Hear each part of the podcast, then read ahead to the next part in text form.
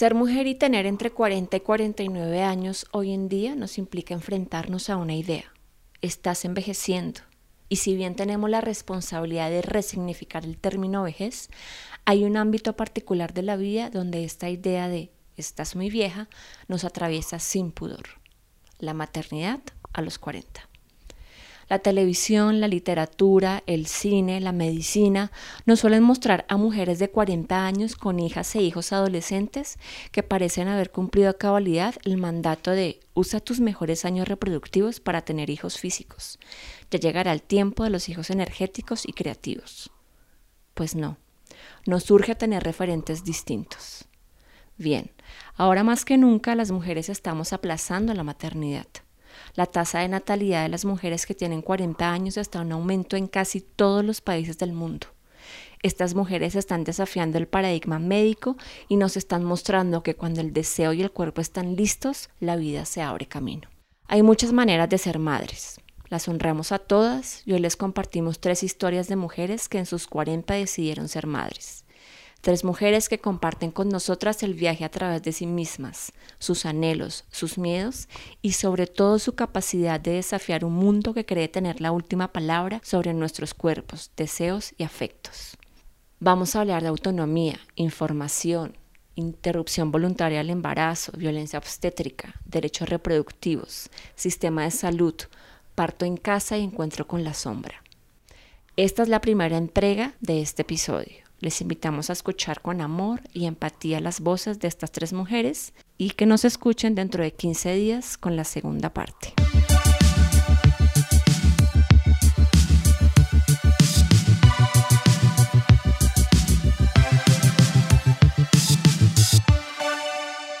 Hola, somos Marcela y María, las cuarentólogas. Gracias por escuchar otro episodio de este podcast que queremos tanto. Hoy tenemos tres invitadas fantásticas.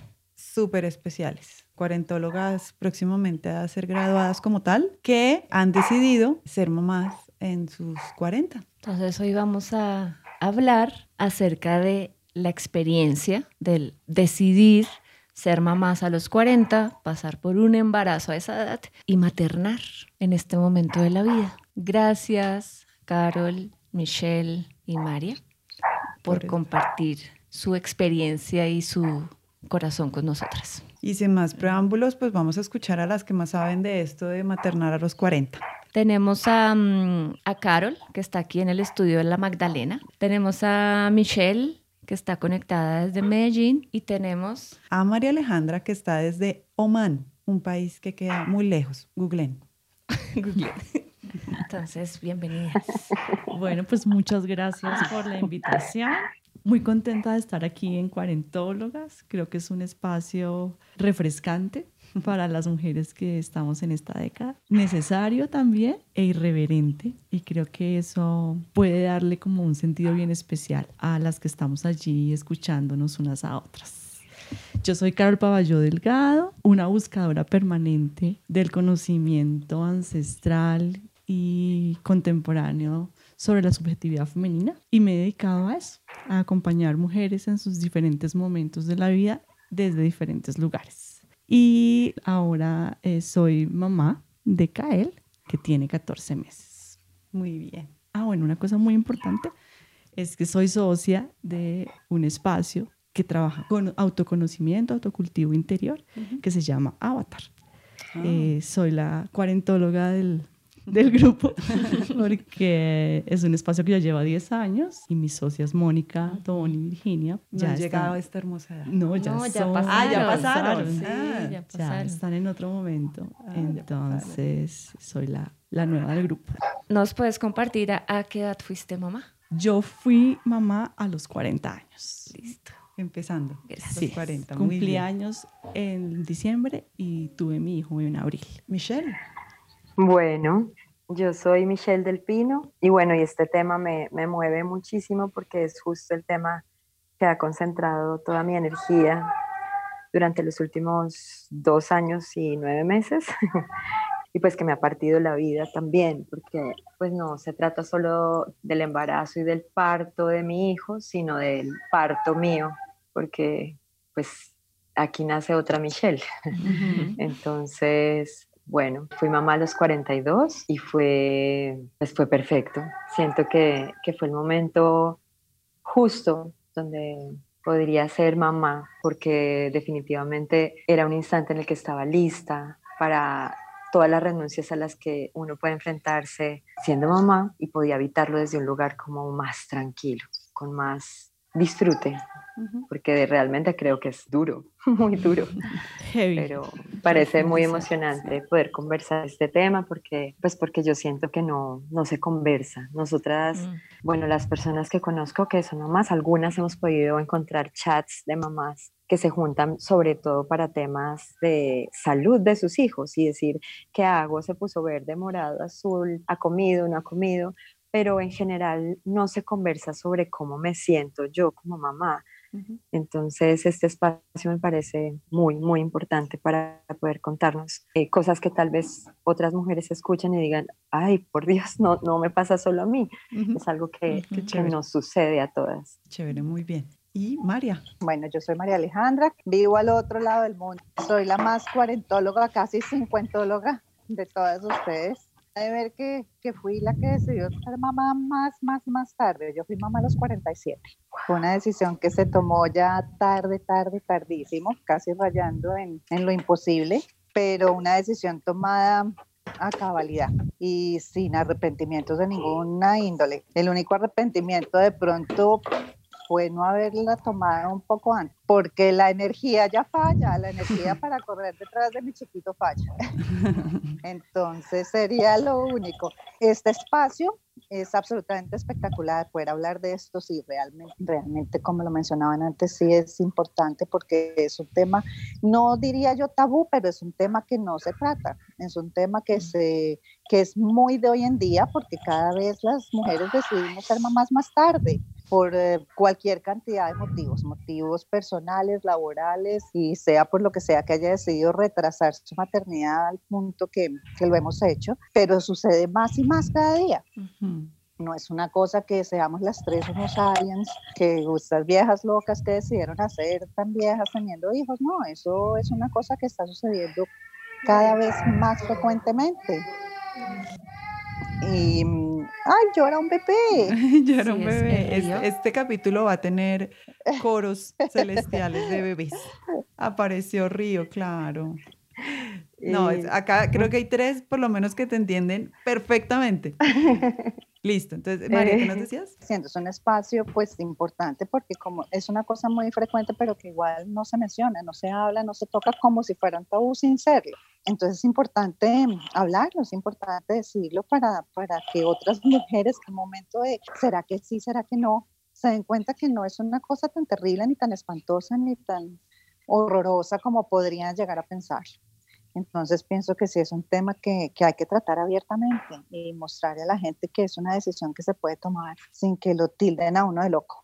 Yo, a mí me pasó, tuve momentos en que me dijeron, pero usted está loca, usted se, se desquició a estas alturas de vieja que le dio. Son decisiones que uno toma cuando yo pienso que uno está listo para tomarlas. Eso. Y no me arrepiento de haberlo tomado en ese momento.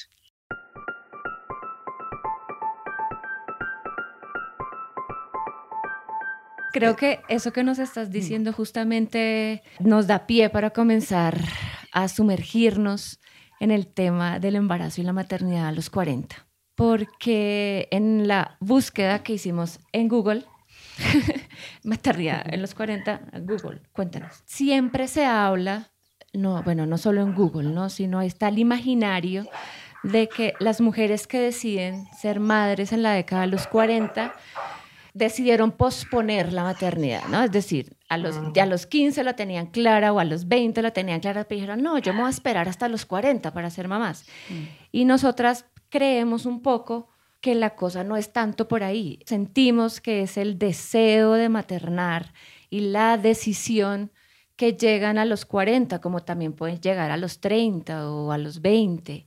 Mm. Entonces, ¿qué tal si, si ustedes nos comparten un poco su experiencia de cómo llegaron a decidir ser mamás a los 40? Pero antes yo agregaría otra cosa y es otra idea que es aún más perversa y es, se le estaba haciendo tarde como si hubiera un límite inquebrantable, se le estaba haciendo tarde y allá en, el último posibilidad que tenía, pum, la cogió porque si no se quedaba sin, sin ser madre, ¿no? Sin, sin pensar lo que Marce decía y el, el verdadero deseo de maternar. Cuéntenos cómo les fue con eso, cómo fue su experiencia. Ustedes estaban frente a una mujer que antes de los 40 maternó un montón de cosas y tenía muy claro que no quería ser mamá.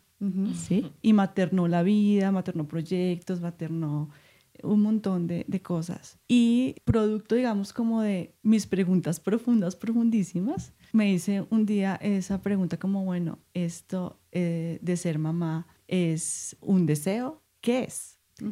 Y el deseo se construye, ¿sí? Pero realmente lo que pasó en mí es que yo siento que he sido como vitalmente desobediente, ¿sí? Entonces, en la primera mitad de la vida, como ustedes eh, dicen en sus otros programas, yo me centré en hacer lo que se me dio la gana y ser muy feliz ahí. Y acompañé a mujeres a maternar, a interrumpir cosas y por mí no pasaba ni un poquito. Y con mi compañero el acuerdo era no tener hijos, ¿sí? Era parte de la estructura de la unión. y un día una voz interna me dice, ¿y qué tal si? Pues la pregunta era, le dije, oye, Darío, ¿qué tal si a nosotros nos corresponde ser padres en esta vida? No siento que el, acto de mm, traer un ser vivo al mundo sea un acto del todo racional, como yo decido, ¿sí? Y no creo, y eso sí ya es un acto como más consciente, que tiene que ser muy consciente, o sea, que tiene que ser una decisión de corazón de, sí, quiero esto. Y conversar, hablar con mi pareja, no, yo no quiero, él ya tiene su, su hija de, que hoy tiene 16 años y que yo acompañé a maternar desde los 5. Y ahí dejamos la cosa como esperemos a ver qué va sucediendo. Y un día cuando él cumplió sus 40 años, ¿sí? Eh, se enfermó, lo picó el cikungunya y pues eso trae fiebre, trae un montón de cosas y fue un proceso interno de él que le trajo muchas reflexiones porque estaba ligado a su, su cumpleaños, bueno, un montón de cosas que habíamos planeado que no pudimos hacer.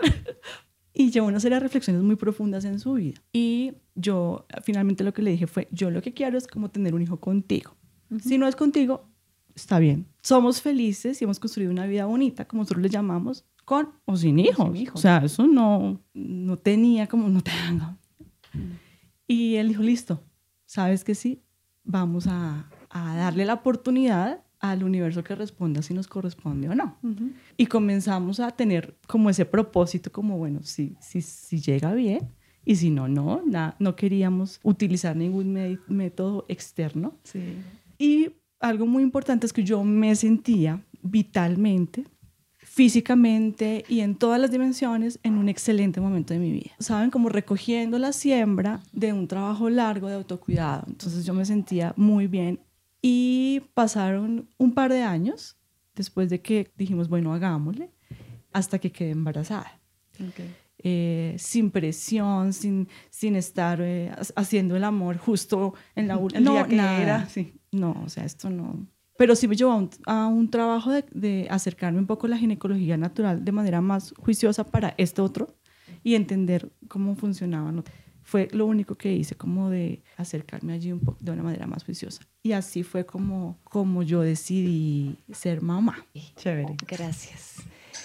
¿Y ustedes por allá en la otra dimensión?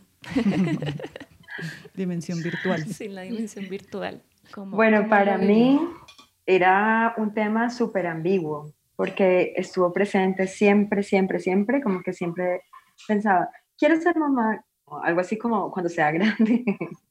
y nunca llegaba a eso, y ya tenía 40 y todavía no me sentía suficientemente grande. Imagino que la idea de ser grande la relacionaba con un momento donde yo ya no quisiera viajar, cambiar de trabajo cada vez que algo me saturaba, cambiar de pareja si no me llenaba. O sea, como que toda la vida traté de vivirla y la he vivido pero siempre era como con toda mi pasión y toda mi presencia y en el instante en que algo no me, no me gustaba, me iba. Y sentía además que tenía como muchos dolores, muchas cosas todavía con muchos miedos asociados a lo que era una construcción de familia no saludable, no sana. Entonces, bueno, soy psicóloga, soy bailarina y como que había curiosidad muchos temas también de sanarme, sanar como mis miedos, sanar mi, cabeza, mi alma y como estar en otro modo, si realmente lo que yo quería apostarle era aportarle una semilla amorosa al mundo. Bueno, en todas estas búsquedas eh, aparece mi pareja, que aparece cuando yo ya tengo 35, y él tenía clarísimo, yo no quiero ser papá. Pues no quiero eso en este momento, de pronto más adelante, para cuando tenga 40 y pico o algo así. Pero el punto es que yo soy mayor que él, seis años, entonces yo sentía esa angustia de todo lo que se ha construido alrededor. Tú tienes ese tiempo, pero yo no lo tengo, ¿sí? Ya para ese momento sí empecé a sentir la presión social e institucional, no te queda tiempo, no vas a alcanzar, no vas a poder ser mamá, porque tu cuerpo ya entró en, en caída, un poco como lo que ustedes hablaban, mm. la plenopausia, como de qué horrible construirse en torno como a que hay un pico y luego descendemos si ya no hay una posibilidad reproductiva. Todo esto ha cambiado, evidentemente, en toda esta experiencia que he tenido, pero para ese momento lo veía así. Entonces la ansiedad era altísima, nuestras conversaciones y muchas cosas terminaban en ese punto y alteraba la relación de pareja terriblemente. Ya cuando cumplí 41 años estaba cerrando un proceso de formación en terapia gestal que lo cerré con este tema y lo cerré mucho en modo de renuncia, sí, como de ya no más, sí, como que en la onda en, que dice Carol, no me corresponde solo decidirlo a mí. Hay otras cosas que se alinean para que podamos, entonces que nos corresponda ser padres. Y Felipe me decía, por favor, llevamos un montón de tiempo sin, sin una planificación y, y no nos ha correspondido.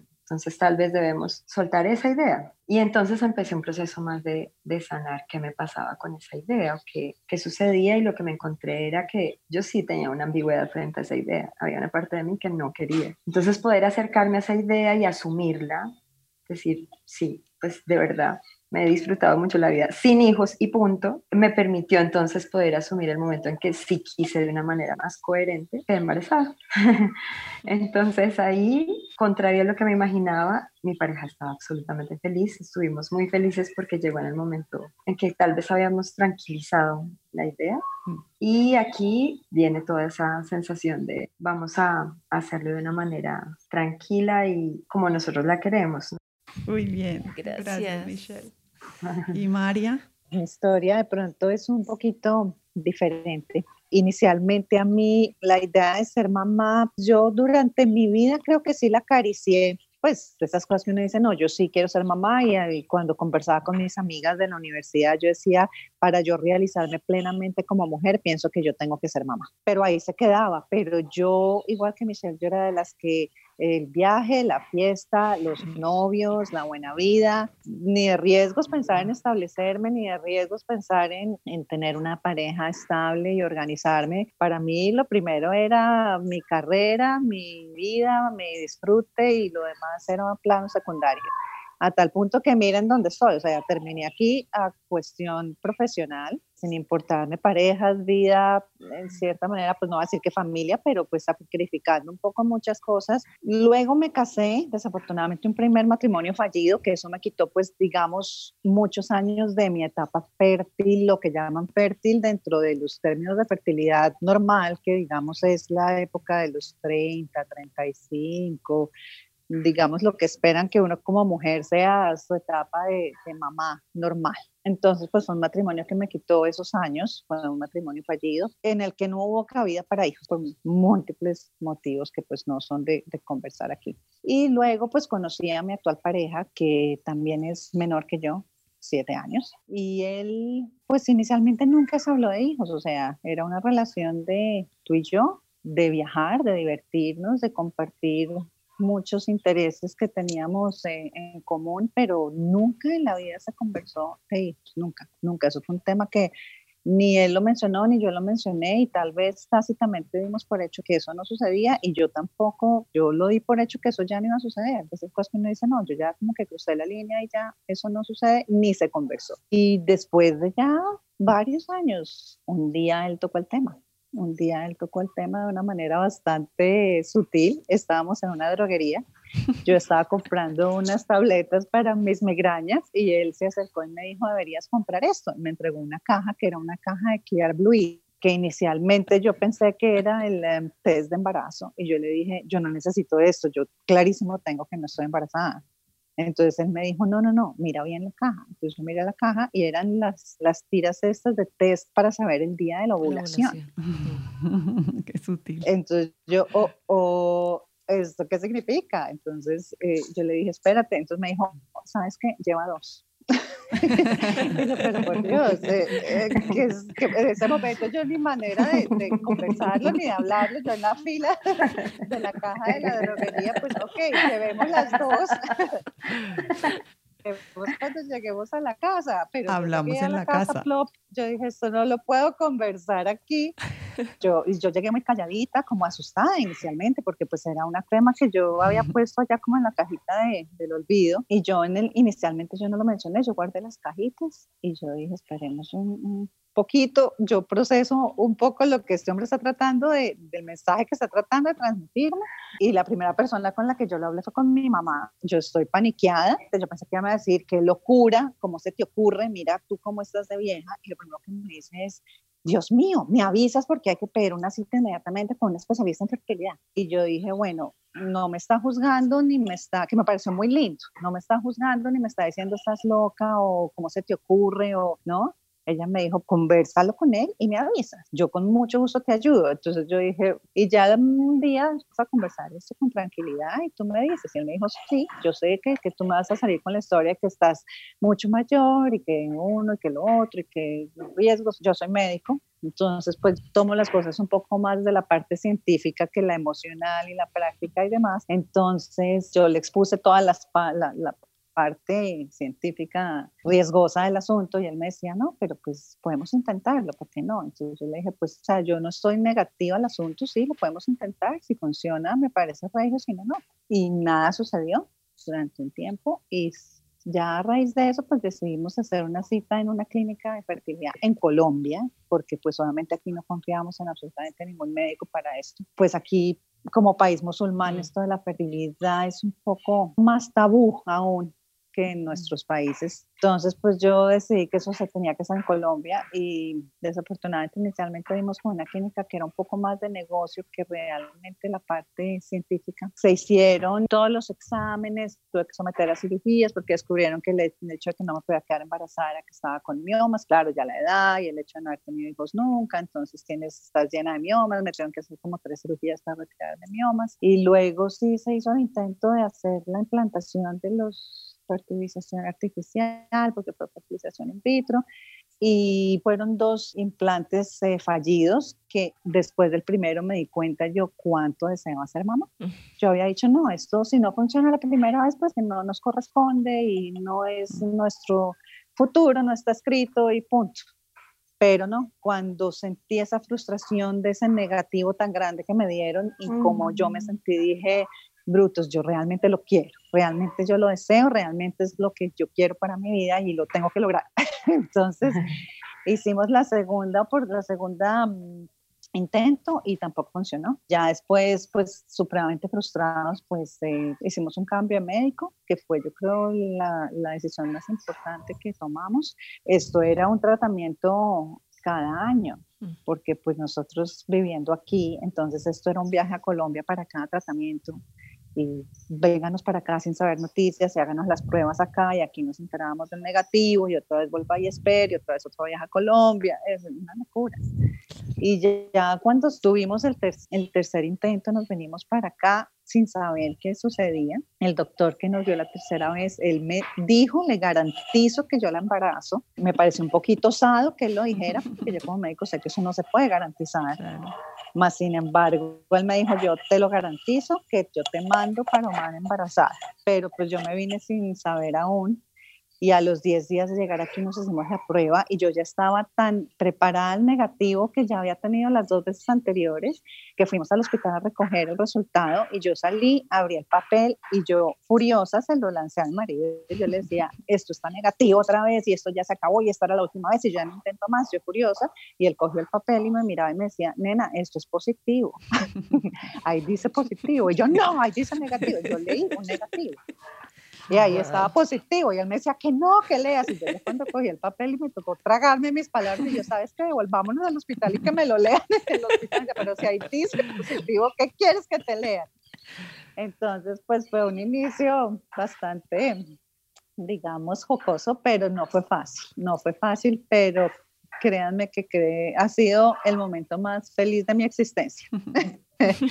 el momento más feliz de mi existencia. Ha sido una cosa espectacular y a pesar de, lo difícil que fue y de lo trabajoso que fue, ha sido mucho. Fue ese instante fue definitivamente el momento más feliz de mi existencia. Qué bueno, qué bonito. Me hiciste acordar cuando yo me hice la prueba de embarazo. Yo dije, estoy como rara, me voy a hacer la prueba de embarazo y sale positivo y yo se la muestro a Darío y nos miramos y lo que dijimos fue, mierda, vamos a ser papá a los 40. y ahora hay que tener cuidado con lo que se desea. Sí. Y ahora que nos Y ahora vamos a ser papás a los 40.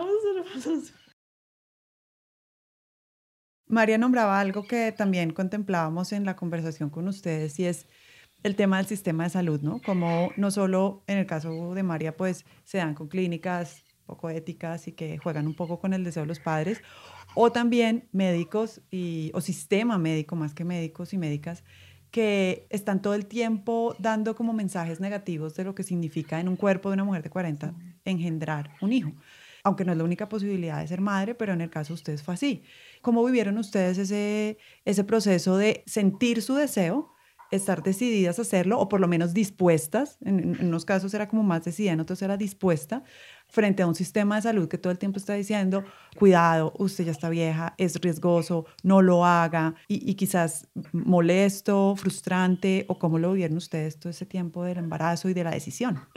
No, es que sé como que me sale de una lo horrible porque para mí fue muy incómodo porque mm, efectivamente tuve un sangrado en la semana quinta e inmediatamente eso implica que es mucho riesgo, lo leen así, y me dijeron, no, no puedes hacer nada más, tú ya tienes 41 años, o sea, tú más o menos te tienes que ir a acostar y parar los pies y quedarte quieta por siempre. y era terrible porque yo tenía un viaje a Perú y a Bolivia a los pocos días y querían que yo no subiera escaleras y que hasta el camarote tenía escaleras, entonces era terrible, terrible pensar en que estaba poniendo en riesgo un embarazo que había deseado mm. con toda el alma. Y a la vez era desescuchar mi cuerpo, porque mi cuerpo me decía, necesitas moverte, yo me he movido toda la vida y estar quieta empezó a enfermarme.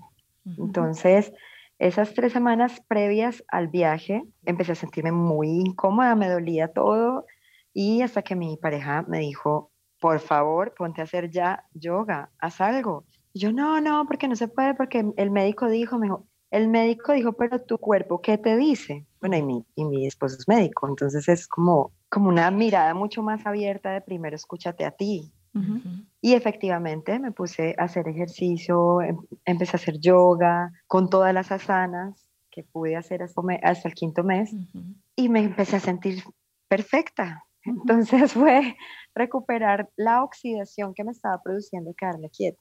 Si nosotras ya nos conocemos y conocemos nuestros cuerpos, no deberíamos dejar de escuchar qué nos dice que necesita, pero yo alcancé a dudar.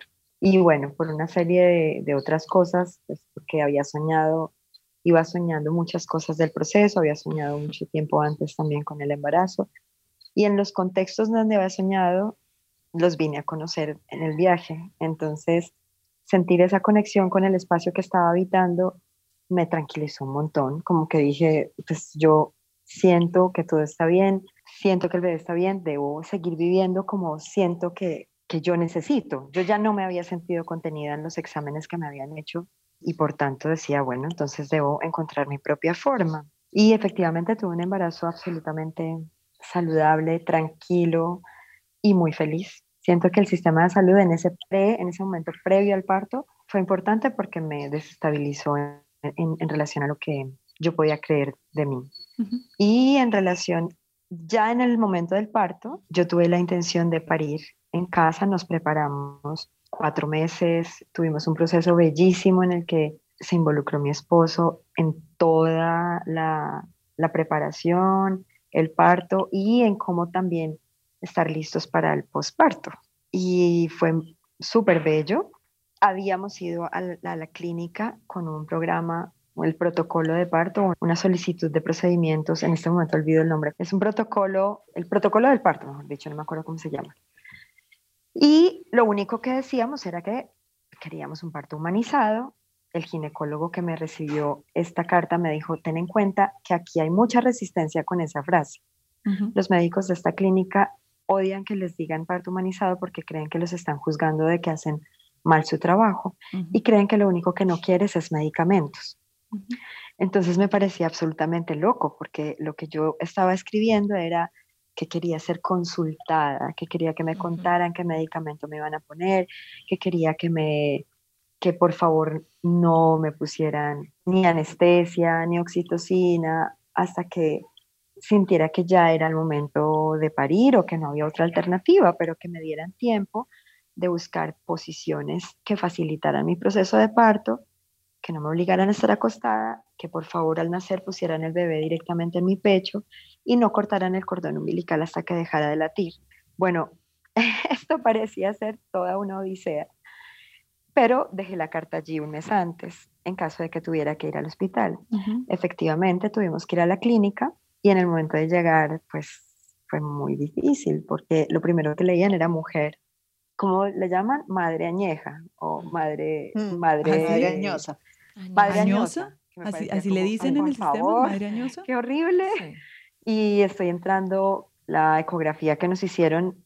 Si yo quiero pensar que no fue con una mala intención lo que dijo el médico, pues la ecografía mide el movimiento en el agua. Yo había tenido un proceso, un trabajo de parto largo y me había quedado sin líquido. Entonces, efectivamente, el niño pues no se movía, pero mi esposo había monitoreado los latidos cardíacos y también la médica que nos estaba acompañando y nunca había cambiado la frecuencia cardíaca del bebé. Sin embargo, al llegar, este médico creo que quiso hacer una retaliación eh, contra mi esposo por haber decidido eh, esperar un poco y le dijo, llegaron tarde, aquí no hay nada. Entonces, esa frase y esos cinco minutos o diez minutos de sentir que nuestro bebé nos iba a acompañar marcaron absolutamente toda la crianza porque fue muy angustiante, nos habitó muchísimo el miedo.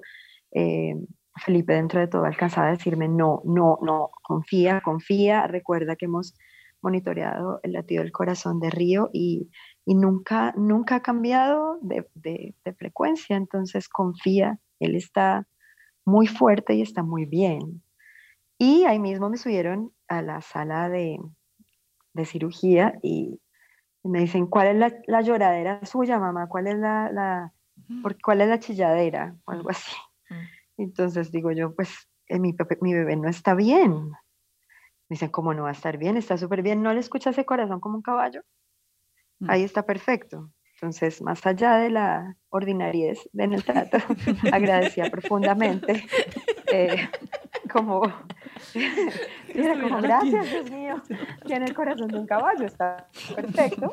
Y, claro, entendí que era una retaliación lo que estaba haciendo este médico de, la primera, el primer examen. Súper perverso. Y, y, efectivamente durante todo este momento era como, ¿la ligamos? Yo, disculpe, o sea, apenas podía entender qué estaba pasando allí, nadie se presentó, me pusieron la epidural como, no sé, como en un segundo, todo era tan confuso y tan rápido, yo estaba en ese mundo parto en el que uno entra cuando mm. lleva en contracciones no sé cuántas horas, es, es un, poco un trance. Yo siento que, que, uno va y sube a esa puertita donde entra y sale de la vida y recoge al hijo y regresa. Entonces era un momento muy confuso y el Señor solo decía como, quédese quieta, no se mueva, póngase aquí, volteese así, uy, mire ese pelero, ¿con qué le cogemos el pelo a esta mujer? ¿Qué hacemos? Y yo solo decía como tengo muchas náuseas y me amarraron en la camilla de lado y tuve que, que de lado amarrada. Era excesivamente demente, pero mi fuerza estaba en saquen ya a por favor. Y en, ese, en esas preguntas, otra cosa que me dicen es, ¿la ligamos? Yo, ¿cómo? Que si la ligamos, usted ya tiene 42 y yo, ¿y eso qué tiene que ver? Estoy pariendo. no, pues de una vez, porque usted cómo va a tener más hijos y yo, creo que eso es algo que no voy a discutir ahorita, estoy pariendo, no me pueden ligar. Entonces luego, al salir, el médico me dice, Ahí en el formato ese le puse que sí la había ligado, pero tranquila que, que abajo puse que había sido un error. Y eso es algo que yo todavía no, no puedo quitarme de la cabeza porque para poder constatar si hubo ligación o no, tendría que hacer un examen súper complicado, que es muy costoso en términos energéticos de salud, porque tienen que tener, meter un líquido de contraste mm. o volverme a abrir. Es algo que casi ninguna mujer va a decidir hacer. Entonces, a mí me parecía muy loco. Ah, y cuando vi la historia clínica, pues decía, ellos tienen un formato que chulean. Entonces, al entrar, todos los médicos se presentaron. Sí. Todos le explicaron a la señora lo que, lo que iban a hacer. Sí. Son de cosas que yo decía, esto nunca sucedió. Claro, aquí entra otro tema y es que no sé si eso sucede con todas las mujeres o había algo especial en ese tema de tienes 42 y llegaste a parir de, 41 semanas. Mm, que estabas desafiando el sistema de salud, que era algo que habíamos hablado. Mm. Yo realmente lo habité así y luego en la noche me despertó una mujer también, prendió todas las luces, despertó al bebé, despertó todo, que porque no se podía hacer de otra manera. Posteriormente entra a las dos horas un enfermero y prende la luz más sutil y lo hace todo en silencio. Entonces yo decía, a este tipo de cosas es a las que las mujeres como que acudimos o, o, señalamos para decir que queremos un parto humanizado. No se trata de decir que estemos menospreciando sus conocimientos médicos o toda una trayectoria en donde han encontrado que hay medicamentos que alivian nuestro dolor. No, es simplemente hacer escuchadas y reconocer que ese cuerpo que están atendiendo pues tiene una sabiduría y que además se puede ser amable. Es decir, el protagonista en este caso era mi hijo y yo, no el sistema médico, o sea, no hay por qué rendirle pleitesía a todos estos protocolos si este es mi momento, por favor. Entonces creo que era un poco como que yo decía, si este podcast puede llegar a, a, otras personas que tengan que ver con el sistema, no se trata de desafiar sus, sus, conocimientos o desconocer su trayectoria, es solo un llamado a que se deje la rutina en la que se ha caído por protocolos y se pueda disfrutar ese momento que para esa mujer es único. Posiblemente para ellos será el parto 24 del día, pero para nosotras es único.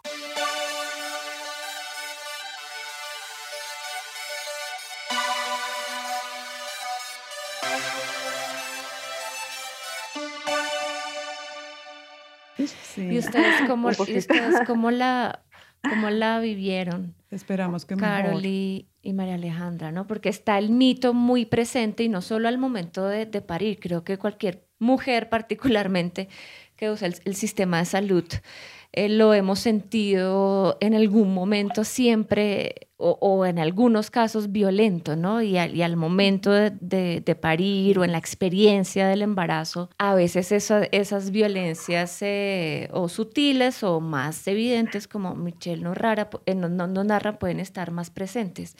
¿Cómo ha sido su experiencia? A ver, yo cuando quedé embarazada vivía en Brasil, estaba haciendo un doctorado.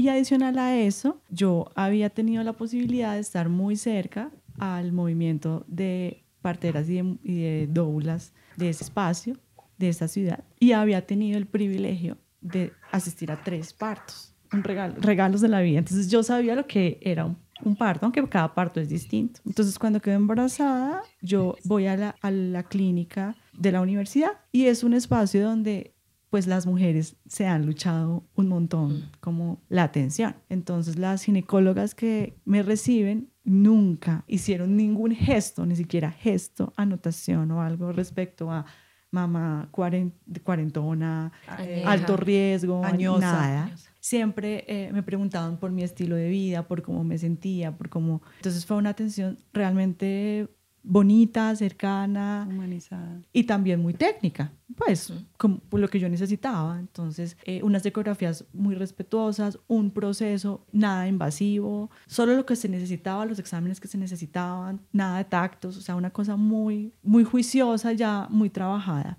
muy tranquilo allí. A los siete meses, entonces nosotros cerramos vida en Brasil, nos venimos para Colombia y ya yo había tomado la decisión de que yo quería parir en casa con una partera. Y hago como la búsqueda de parteras acá y me encuentro con Alejandra Montes, que es una partera maravillosa, increíble. Y ella me dice, sí, todo está muy bien, pero pues necesitamos seguir haciéndole seguimiento a tu bebé de ecografías, de controles y demás, pues tienes que ir a la PS y hacerlo, ¿no? Voy a la PS y tuve una atención respetuosa, digamos tranquila, pero sí, de una. Me preguntaron la edad, pusieron embarazo en alto riesgo y bueno, yo solo respiraba, no, no me discutía nada, pero yo veía que en las anotaciones, en la mirada, en los gestos era como, hmm, mm. sí, ¿dónde está el peligro? Las ecografías fueron saliendo bien, digamos que yo no permití, como que hacía justo lo, lo, necesario, como que paralelo a eso pues estaba con mi control con, con Aleja bien allí que es una mujer que tiene como esa mezcla de conocimientos. Entonces es una mujer también muy técnica que tiene todos sus aparatos y maneja como todo el conocimiento científico, pero maneja los saberes ancestrales y, y otras cosas que tienen todo que ver conmigo. Fue mi opción porque tiene que ver conmigo. Exacto. Y cuando ya estábamos en, en, la semana 37, entonces ya me entregan el formulario para que escoja el hospital al que, al que quiero ir con el niño y tener mi hijo y me dicen que hay algo raro en la ecografía. Entonces, claro, a ti te llenan de miedo mm.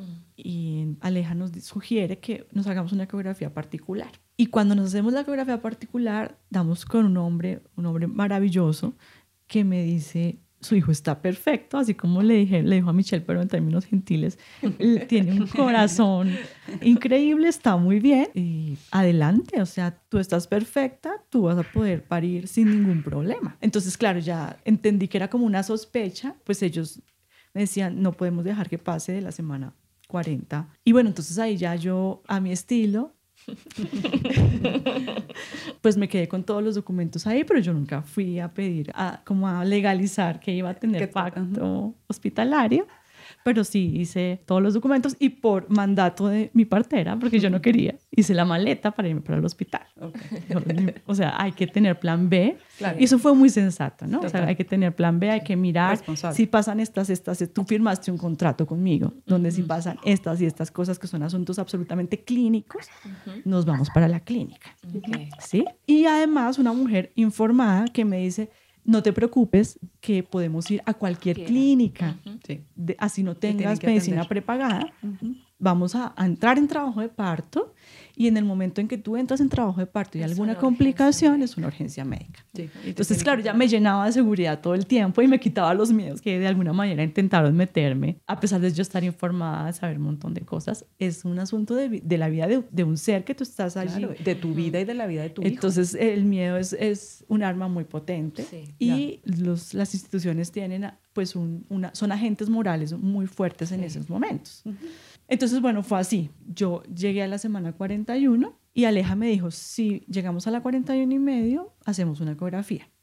¿Sí? Y tu maletica está ahí lista por si acaso.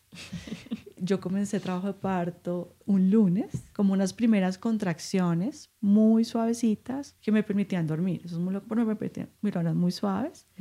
Llamé a Alejandra en la mañana y le dije, mira, está esto, me dijo, ¿sería que ya soltaste fuente, reventaste fuente? Yo le dije, no, todavía no. A las 10 de la mañana estaba ella con su equipo. Desde la semana 37 en mi casa estaba ya todo lo necesario instalado para parir en agua. Yo quería parto en agua. Y ellas llegan y ese día no pasa nada. Pero entonces hacen todo un acompañamiento de, bueno, vamos a caminar, vamos a hacer movimiento, vamos a bailar, vamos a, tener el ánimo arriba. El miércoles se quedan en mi casa pensando que tal vez en la noche y el jueves en la mañana yo me levanto y les digo, bueno, que les hago desayuno. me dicen, no, aquí no, estamos en modo parto aún. Y nos manda a hacer una tarea muy linda. Hay que producir eh, la hormona del amor. Entonces nos vamos a ir y tú vas a hacer el amor con Darío y Darío va a hacer el amor contigo de manera cuidadosa, amorosa, respetuosa para mover ese parto que está allí. Wow. Siempre monitoreada, siempre, con, siempre escuchando el latido de mi bebé, que está en perfecto orden, ¿sabes? Siempre sabiendo que estaba bien, que todo estaba bien y apoyándonos pues de, de lo que necesitábamos afuera de monitoreo y demás. Y así fue, a la una de la tarde, yo ya comencé con contracciones más fuertes y le dije a Darío, nos vamos a almorzar porque esto quién sabe cuántas horas sean y yo necesito tener energía. Porque con hambre, yo con hambre no puedo. Y nos fuimos a almorzar y ya era, era comer y era eh, respirar y tal. Pero hay toda una preparación previa, digamos, tuya de saber cómo es que va a pasar, de tu compañero o compañera o la gente que te acompañe. Un mood. Un, sí, un plus donde, no, del embarazo, del parto, de todo. Y del posparto también. Donde hay información. Toda la información que necesitas. Y ya yo les las llamo y a, los, a la media hora ya se están ahí ayudándome a parir, ya listando todo, piscina, no sé qué, tal, y ayudándome a manejar el dolor. A la medianoche yo sentí que el dolor me podía superar. Y en ese momento Darío me mira y me dice, nos hemos preparado para esto, Carol, vamos a hacerlo juntos. Porque yo lo cogí modo, modo ah, en mamífera, o sea, yo lo cogía adelante del pelo. Así no, no. Así no fue. Así no, así no lo vamos a lograr.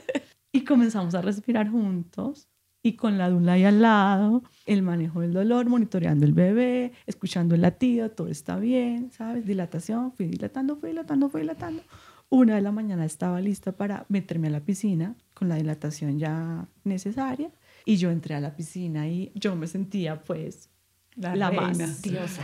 Entonces ahí ya el manejo de, el, del dolor es distinto, por eso Alejandra muy sabiamente no, no me permitía meter antes porque posiblemente se paraba el parto. Cuatro y media de la mañana nace mi hijo. Se desespera. Sí, sí. Él, salía, entraba, salía, entraba, nadie lo tocaba, nadie lo obligaba. Monitoreábamos que estaba bien, que estaba latiendo, que yo estuviera bien, tal. Eh, si yo tenía hambre me daban comida, si yo tenía sed me daban, sí. Como muy cuidada, muy ahí, la música que yo quería, si quería música, si no. Y mucha conexión con mi compañero, como, bueno, estamos juntas en esto y vamos a... Y a las cuatro de la mañana, y media de la mañana nace Kael con los ojos abiertos, absolutamente abiertos. Me lo pasan se pega a la teta. Eh, es un momento pues absolutamente sublime, de llanto colectivo, de emoción, de darle la bienvenida. y ya al ratito, esperando como que saliera la placenta, al ratito me, me sacan, me ponen en la cama, todo está muy organizado. Hay una mujer en la cocina que te está preparando un alimento que te va a ayudar a volver a tener energía, ¿sabes? Un montón de cosas. Pero la placenta la, no salía y Aleja me dice, ok, Darío, quítate la camisa, tú te vas a encargar de Kael y Carol va a parir la placenta. Yo, uy, qué babera, o sea, ya no hay, parto. ya no hay como ese estímulo además. Y yo me imaginaba que tenía quién sabe qué hacer. Yo, bueno, y fue muy lindo porque Kael se pegó a la teta de Darío, a la tetilla de Darío. Y ahí se estuvo. Y entre Aleja y la Dula me dicen, a la cuenta de tres te vas a acurrucar. Yo estaba acostada en la cama. Sí. Y yo me acurruco y sale la placenta de una. Un acto de experticia de saber acompañar a las mujeres a parir. O sea, no me pusieron a empujar, no me, ah, no me ¿sabes? nada. salió. Fue muy doloroso la salida, pero fue un dolor único. sale. Y salió. Y salió. Y ya, pues entra otro momento de, pues ya de, de cuidar de mí y del bebé también, ¿no? Y de hacer con la placenta medicina, ¿no? Dejarte el recuerdo de, de la placenta que es un árbol, dejártelo plasmado allí. Uno puede elegir, entonces nosotros elegimos hacer unas tinturas madres con la placenta y poder sembrar la otra parte en nuestro jardín. Y como, como ellas conservan esta placenta, la tienen ahí, hacen, y no se van hasta que tú no estés bien, bien. y tu bebé esté bien. Entonces ahí ya desayuno para todo el mundo, celebración, tal, y ya. Y el posparto, pues es maravilloso. No sé si, si sigo contando porque se extiende. Es maravilloso el acompañamiento. Es muy duro la experiencia de posparto, pero es muy importante el acompañamiento. Siguiente día llegan, agua de hierbas, baño de agua de hierbas para ti, enseñarte, acompañarte en poder eh, dar de lactar, masaje de espalda, porque obviamente acompañamiento emocional para ti, para tu pareja, todo el tiempo, ¿no? y acompañarte como a, ahora tienes un ser vivo ahí al frente y ahora eres la responsable de que ese, ser, vivo, es otro asunto. Es otro viaje. ahí va. video. Wow. qué historias. Muchas gracias por compartirse. Todas, gracias porque es, están ancladas a la vida. Todas son distintas y la experiencia de, de parir de cada una es distinta, pero pero en últimas están relacionadas con la vida y todo lo que tiene que ver con la vida es bello. Así es. ¿Y María cómo le fue? Diferente.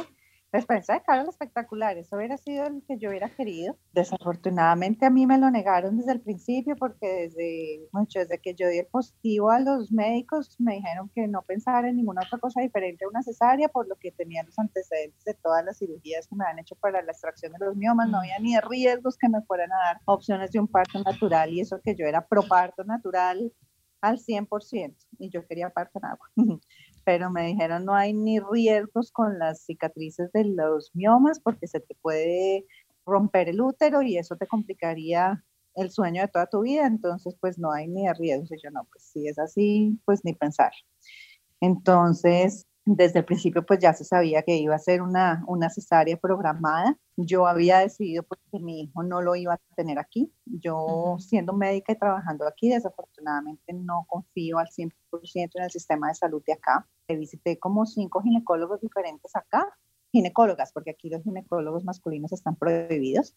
Lo visité como cinco ginecólogas tratando de conseguir alguna que realmente yo me sintiera cómoda y de pronto dijera, bueno, sí, tengo a mi chino acá, pero no, no, no logró ninguna convencerme. Fui a algunas que me hacían sentir, es que usted dígame qué quiere que le haga. Yo decía, como que usted dígame qué quiere que le haga. Y me decía, usted es médico. Y yo, no, pero yo no soy ginecóloga. o sea, yo estoy aquí en casa y me autotrato a mí misma. Yo, ¿para qué vengo a su consulta? Entonces, pues no, no logré aquí que ninguna me convenciera. Aparte de todo, en la semana sexta de embarazo yo tuve también un sangrado que por fortuna aquí nunca, nunca me trataron, eso sí, fue una diferencia muy grande, y es que aquí nunca me trataron con esa estampa de la madre añosa que sí se lo ponen a mm. uno allá, yo como médico sé, y yo roté por ginecología siendo estudiante, roté roté por ginecología interna y cuando hice mi rural, y sí, eso es un label que uno le pone a las pacientes, y sí, se llama madre añosa, mujer,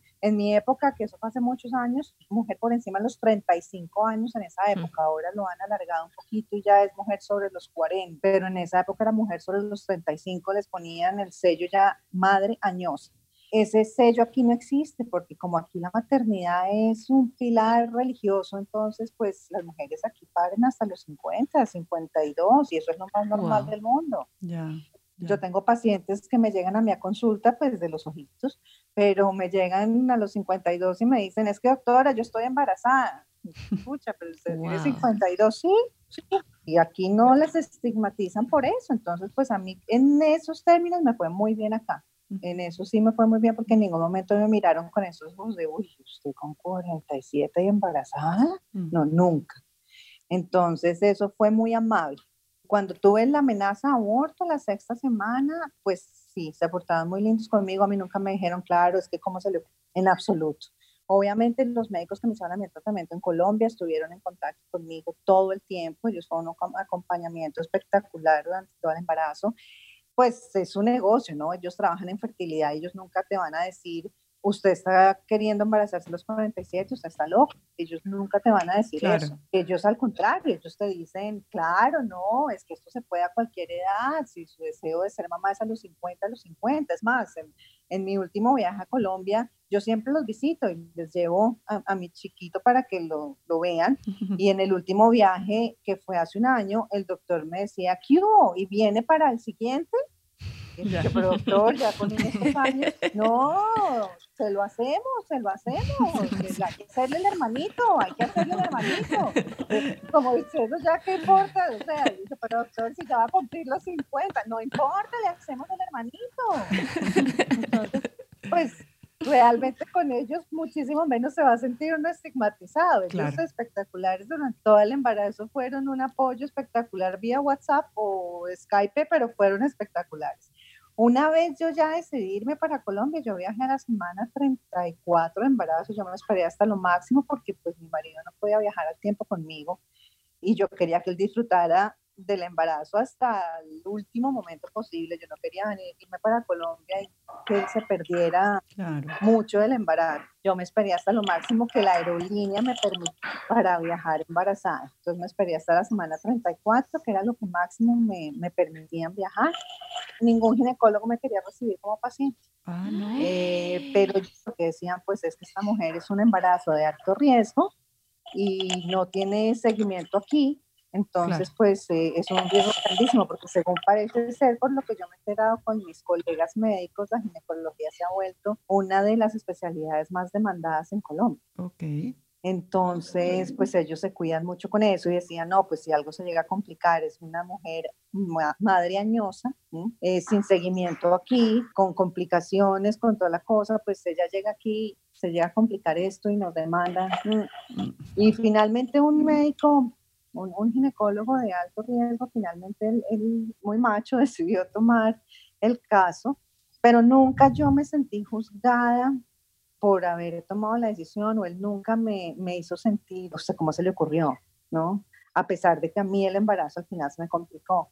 A mí me tenían programada mi cesárea para finales de octubre, todo, y de la noche a la mañana yo un día no sentí a mi bebé. Mm moverse todo un día y a mí me comenzó a dar esta angustia, crisis, mejor dicho, pánico total. Y mi mamá muy linda ya me decía, no, cómete algo dulce, eso es que has estado muy en movimiento y no lo has estado moviendo, pero tú has estado distraída, cómete algo dulce y verás que el bebé se mueve. Yo sí, claro, no, a los 10 minutos ya estaba en lágrimas, llévame a unas urgencias, mi bebé no se mueve. Nos fuimos a unas urgencias y me encontraron la tensión arterial súper alta. Entonces me hospitalizaron y me querían desembarazar esa misma noche. Y yo peleando, yo no, a mí no me desembarazan hasta que no llegue mi marido, y hasta que no llegue mi marido, y cuando llega su marido, y faltaban como seis días. Y entonces yo no me dejo sacar a mi bebé que llegue mi muy querido me dijo, no hay problema, pero usted tiene que seguir, me tiene que venir todos los días, tiene algo raro, la desembarazo. Perfecto. Y así fue. Mi marido llegó el 22 de octubre a las 6 de la mañana a Bogotá y a mí me desembarazaron el 22 de octubre a las 11 y media de la mañana. Wow. Y fue pues problema de la tensión alta. Y con todo eso a mí él nunca me dijo, porque usted bruta, cómo se embarazó a estas alturas de la vida, porque cómo se le ocurrió, porque en ningún momento, al contrario, me, me pusieron un label que me pusieron que me pareció incluso interesante, que es que los llaman un embarazo de alto interés social. Wow. Así es como los llaman. ¿Y eso qué eh, significa? entradas en nuestros años, que queremos tener nuestro hijo, que lo hemos intentado, que no lo hemos logrado, que nos toca acudir a ayudas de fertilidad, todo este asunto tecnológico y científico, y entonces estos embarazos de alto interés social. Entonces son embarazos con aún más atención porque saben que pues son emocionalmente costosos. Entonces pues realmente fue una cosa bonita, o sea, a pesar de que fue un embarazo muy complicado, yo tuve unas complicaciones muy malas durante el embarazo en mi salud, el bebé estuvo perfecto, pero yo hice una úlcera esofágica por los medicamentos que me dieron para poder mantener el embarazo, porque yo estuve en la amenaza de aborto y me dieron muchos en tabletas para poder mantener el embarazo y yo hice una úlcera esofágica por tanto medicamento y durante cuatro meses estuve prácticamente que con solo tomar agua lloraba del dolor. Entonces me tomé un Shure y de estas proteínas líquidas que hay, todo esto para poder mantener al bebé alimentado básicamente. Y mm, fue brutal, no perder peso durante el embarazo y, todo el mundo me decía, mucha macha, mucha loca, y yo decía, no, si me tocara volverlo a repetir, lo hago.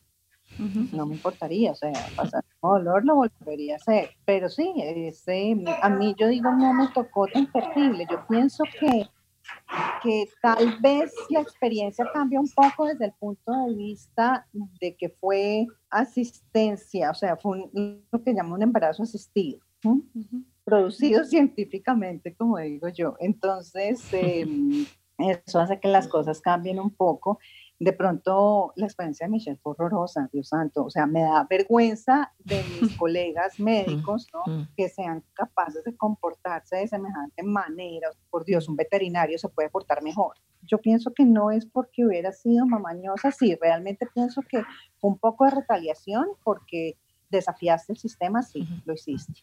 Y no está mal que lo hayas hecho. No, eso no merece castigo. Todos absolutamente libres e independientes de tomar las decisiones que queremos para nosotros, nuestro cuerpo y lo que queremos más para nuestro bebé que está por llegar. Pero eso que tú describes más o menos sucede en cualquier tipo de procedimiento quirúrgico, en, en cualquier especialidad, desgraciadamente, en nuestro país con el sistema de salud tan precario que tenemos.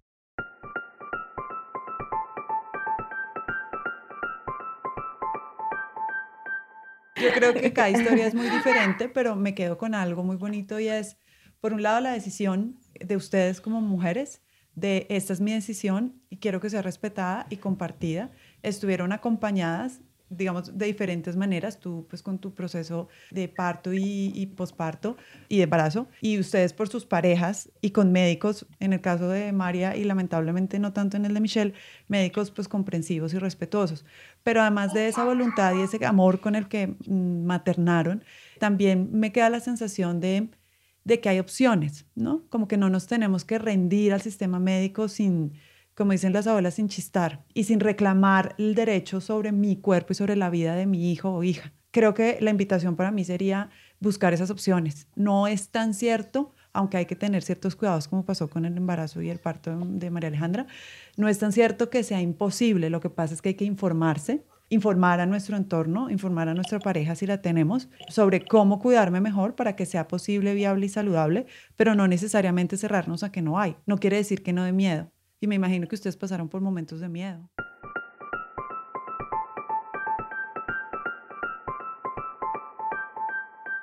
Las recomendaciones para este episodio son dos. Tenemos una serie y una novela. La serie la encuentran en Netflix y se llama The Let Down. Se acaba de estrenar la segunda temporada y es fantástica. Es la historia de varias mujeres, la mayoría de ellas en sus 40, y cómo viven la maternidad a esta edad y los desafíos que enfrentan con las parejas en el mundo laboral y por supuesto en la crianza misma. Y la otra recomendación es una novela de una escritora española que se llama Milena Busquets y la novela se llama También esto pasará. Es la historia de una mujer que tiene 40 años y acaba de perder a su mamá. Todas las reflexiones acerca de la maternidad intergeneracional. Es muy bella. Les recordamos que estén atentas y atentos a la segunda parte de este episodio para seguir escuchando más historias de maternidad a los 40. Porque de los 40 salimos sanas y salvas. Este podcast se graba en los estudios de La Magdalena con la producción y postproducción de Luis Guillot. El diseño de sonido es de Hernando Tosín de Tut Studios. Síganos en nuestras redes sociales, Twitter e Instagram como arroba cuarentólogas.